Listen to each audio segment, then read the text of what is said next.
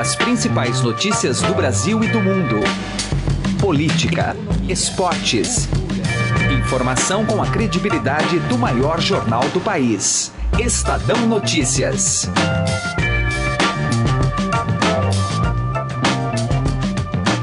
Olá, seja muito bem-vindo e muito bem-vinda ao Estadão Notícias, nosso podcast com análises, entrevistas e informações sobre os temas mais importantes do momento no Brasil e no mundo. Eu sou Emanuel Bonfim e no programa de hoje a gente apresenta os principais destaques da entrevista do ministro da Fazenda Henrique Meirelles à Rádio Eldorado, rádio que pertence aqui ao Grupo Estado. Meirelles falou sobre diversos temas nas áreas econômica, política e eleitoral concordou, por exemplo, com a afirmação do ex-presidente Fernando Henrique Cardoso ao Fórum Estadão de que um candidato do mercado não vencerá as eleições. Aliás, sobre as pretensões de disputar o pleito em outubro, Meirelles afirmou que só vai tomar a decisão final daqui a um mês, mas que tem mantido conversas e recebido propostas de vários partidos. Na esfera econômica, o ministro comentou o desempenho do PIB brasileiro e explicou que tipo de projeto pretende apresentar sobre a simplificação tributária. Daqui a pouco a gente ouve então estes destaques de uma entrevista conduzida aí por Raíssen Abac, Carolina Ercolim e também pela editora do broadcast Silvia Araújo. O programa de hoje ainda traz um bate-papo com o editor do Caderno 2, o Biratã Brasil. Ele vai acompanhar a cerimônia do Oscar direto de Los Angeles, nos Estados Unidos, neste domingo, local da premiação a premiação que chega à sua edição de número 90 e vive o dilema entre responder às inúmeras pressões por engajamento em algumas causas e também promover uma grande festa do cinema. Estes são os destaques de hoje do Estadão Notícias que você pode ouvir e assinar tanto no iTunes quanto em aplicativo para o Android.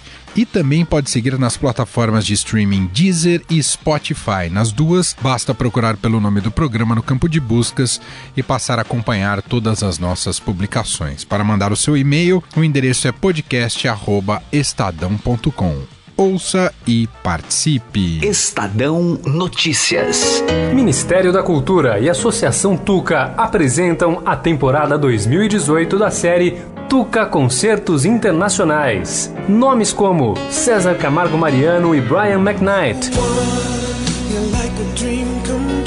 Orquestra de Câmara Concertgebouw e Sarah Chang. Diane Reeves e Brand for Marsalis compõem a temporada. Garanta já sua assinatura. Ligue 2344 1051 ou acesse tuca.org.br. 100% da bilheteria é revertida para o tratamento de crianças e adolescentes com câncer. Lei de Incentivo à Cultura, Ministério da Cultura, Governo Federal, Brasil, Ordem e Progresso. Estadão Notícias. Direto ao assunto. Com José Neumann e Pinto.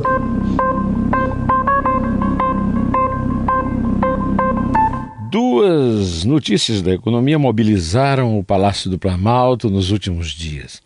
Primeiro foi o aumento pequeno, mas doloroso do número de desempregados total que passou para 12 milhões e 700, mantendo ali aquela proporção de 12,2%, o que é uma notícia que não agrada a ninguém. O desemprego é a grande chaga, né, o, a grande ferida do desmantelo dos desgovernos de Lula e de Dilma, sendo que nesses dois de Dilma, com a ajuda do presidente Michel Temer, que agora anda recuperando a economia. E a recuperação da economia se refletiu no índice que animou muito o Palácio. Né?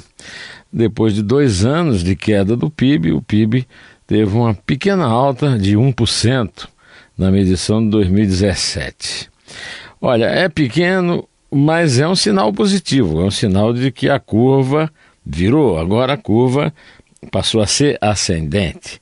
Só que os resultados disso eles dependem basicamente de coisas antigas, como o caso da agroindústria, que é a galinha dos ovos de ouro do Brasil, né? e de uma novidade boa, né? a recuperação da indústria. Deus queira, oxalá isso continue. Isso vai depender muito da manutenção do clima de paz e harmonia na economia mundial. Se houver qualquer abalo, pode nos trazer consequências nefastas no desemprego e na economia. Isso aí na política resulta num clima de paz nas eleições, talvez até numa reversão daquela expectativa de uma guerra fratricida muito grande, e só isso já é uma boa notícia. Vamos rezar para que essa boa notícia se confirme ao longo dos últimos meses de 18, principalmente outubro e novembro, são os meses da eleição, né? José Neumann de Pinto, direto ao assunto. Estadão Notícias. Política. O ministro da Fazenda, Henrique Meirelles, afirma que a decisão de se candidatar ou não à presidência da República só será tomada em um mês. Mas, em entrevista à Rádio Dourado, ele confirmou que está se movimentando em conversas com partidos e eleitores. Meirelles disse que o ex-presidente Fernando Henrique Cardoso está certo ao analisar que quem for o candidato de mercado vai perder a eleição. Fernando Henrique fez a declaração na última terça-feira durante o Fórum A Reconstrução do Brasil, promovido pelo Estadão. Ao comentar a fala do ex-presidente, Meirelles disse que, para ganhar a eleição, é preciso ter apoio de todas as classes sociais em todo o Brasil. Não tem dúvida que ele está fazendo uma constatação matemática. Né? Quem é candidato só do mercado, é, o mercado tem um número de participantes pequeno em relação ao geral da população e, portanto, não basta ter apoio do mercado e alguém achar que vai ganhar a eleição. Evidentemente que não. Ah, já temos ah, conversado aí com diversos ah, segmentos diferentes da população, em diferentes regiões do Brasil e, evidentemente, a cada momento e cada, cada local tem que ah, conversar com aquele público com o qual está se dialogando naquele momento específico. Apesar de ainda não admitir a candidatura, Henrique Meirelles citou conversas que vem mantendo com seu atual partido, PSD, e também com o MDB. Eu tenho tido excelentes conversas, não só com o PSD e certamente também com os líderes do PMDB. Uh,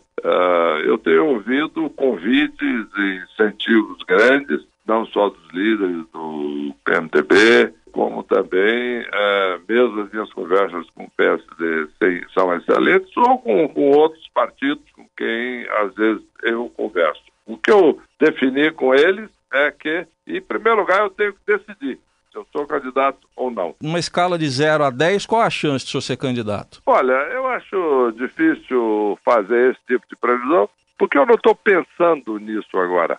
Eu agora estou pensando na economia, estou pensando na, de todos os projetos em andamento etc. Dentro de 30 dias eu vou parar, pensar e tomar aí essa decisão com calma, sem, sem gastar meu tempo com isso agora. A entrevista à Rádio Dourado foi concedida nesta quinta-feira, momentos antes da divulgação do crescimento de 1% do PIB em 2017 pelo IBGE.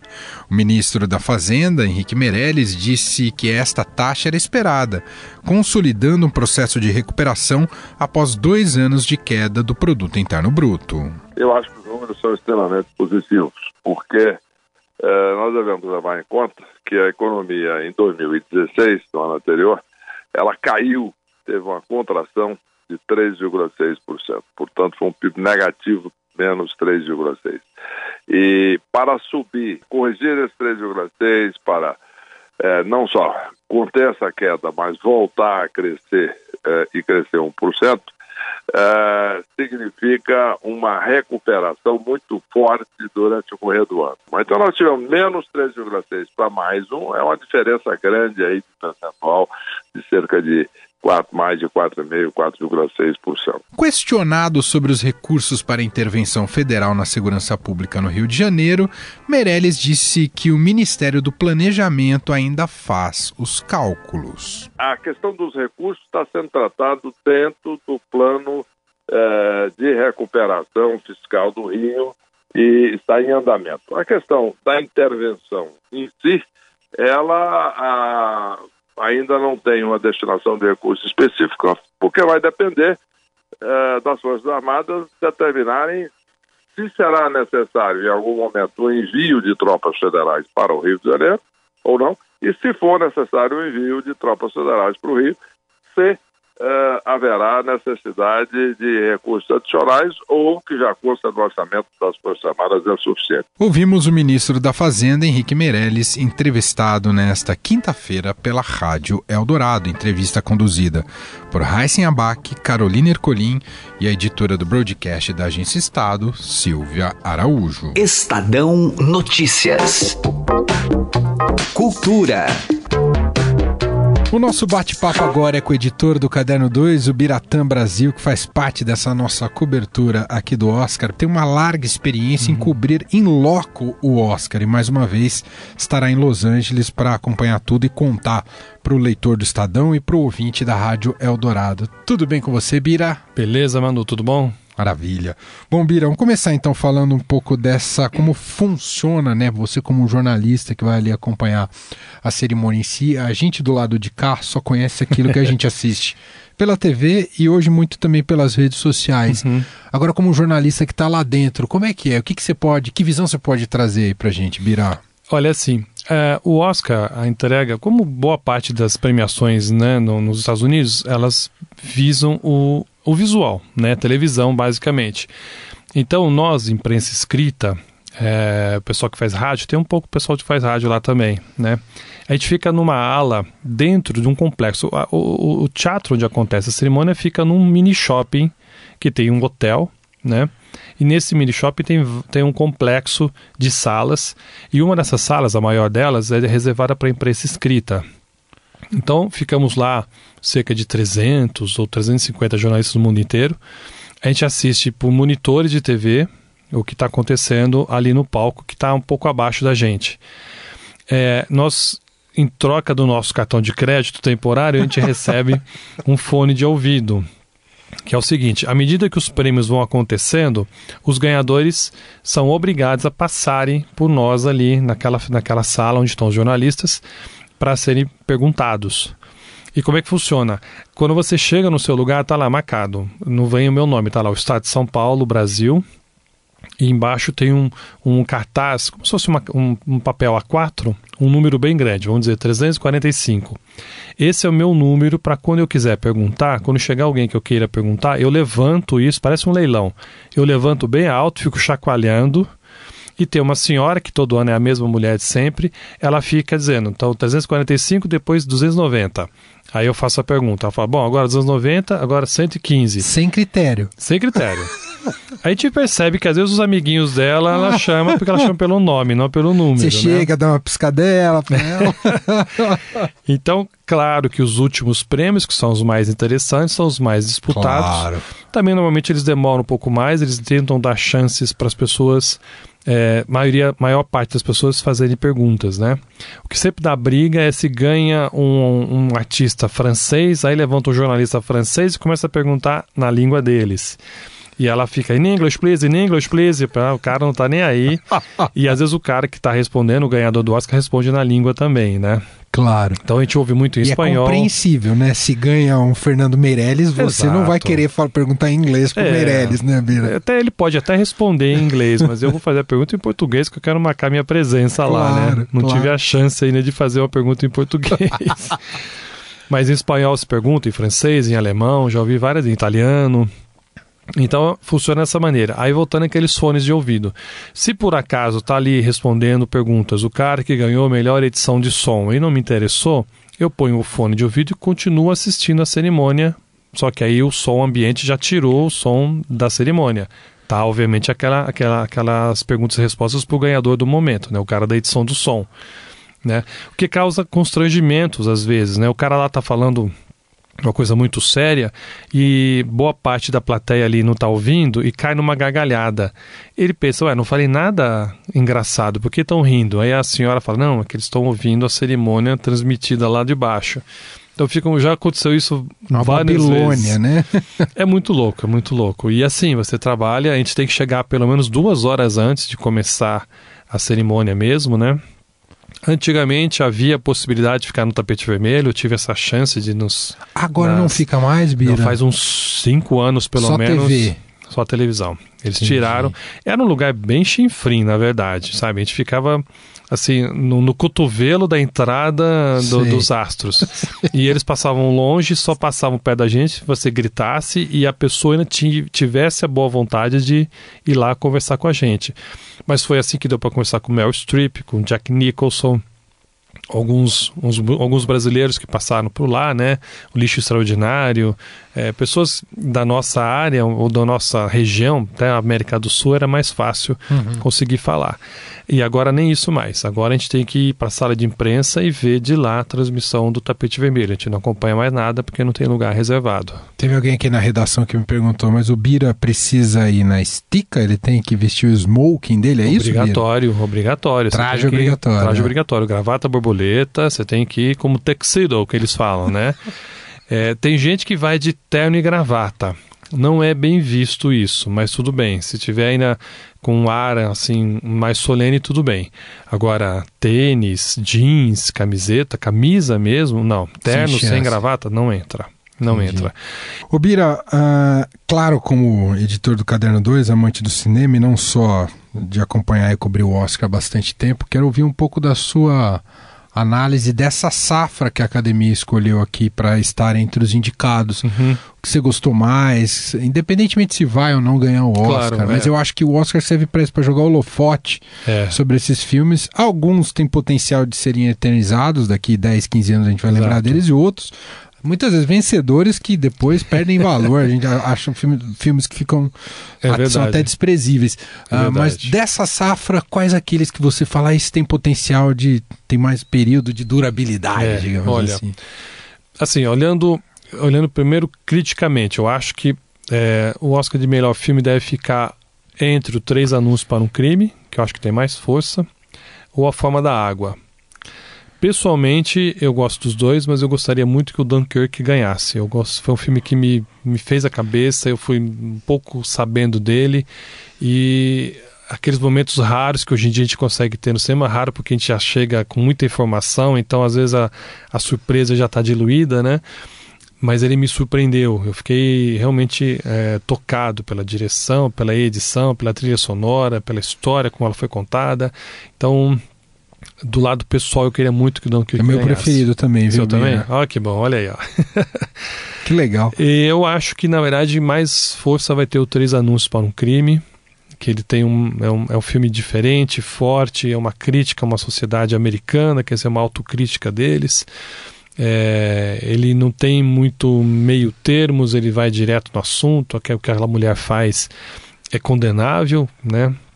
Não estou contando nada do filme para quem não viu, mas quem assistir vai perceber isso. É muito, muito por, ma, por mais justificável que pessoalmente seja o motivo dela, né? Ela está lá para tentar desvendar quem assassinou a filha dela. É ponto. Isso aí é um motivo muito forte, mas acho que não justifica o que ela faz, né? É, ao longo do filme.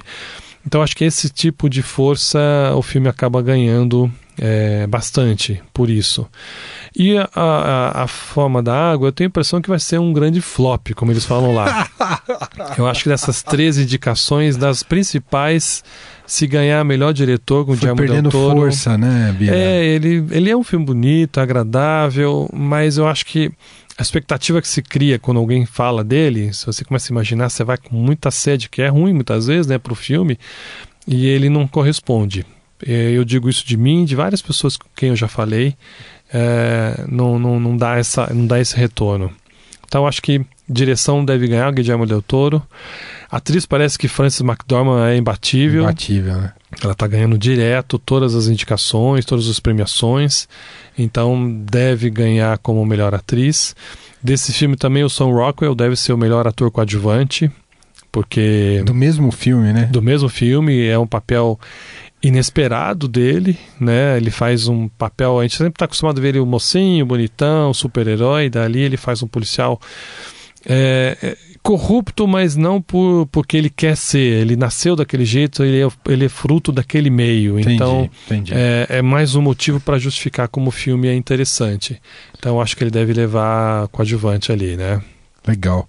Biratã Brasil, editor do Caderno 2 do Jornal Estado de São Paulo, aqui falando mais sobre a cobertura do Oscar no nosso especial. Bira, mais uma vez, muito obrigado e a gente vai se falando aí ao longo dos próximos Opa. dias, tá bom? Tem muita história para contar ainda, vamos falando. Obrigado. O Estadão Notícias desta sexta-feira vai ficando por aqui. Contou com a apresentação minha, Emanuel Bonfim, produção de Gustavo Lopes e edição de Raíssen Abac. O diretor de jornalismo do Grupo Estado é João Fábio Caminuto. De segunda a sexta-feira, uma nova edição deste podcast é publicada. Tem tudo no blog Estadão Podcasts. E lembrando a você que também estamos na Deezer. Procure por este e outros podcasts do Estadão por lá e mande seu comentário e sugestão para o e-mail podcast@estadão.com. Um abraço, uma excelente sexta-feira para você, um ótimo fim de semana também e até mais. Estadão Notícias.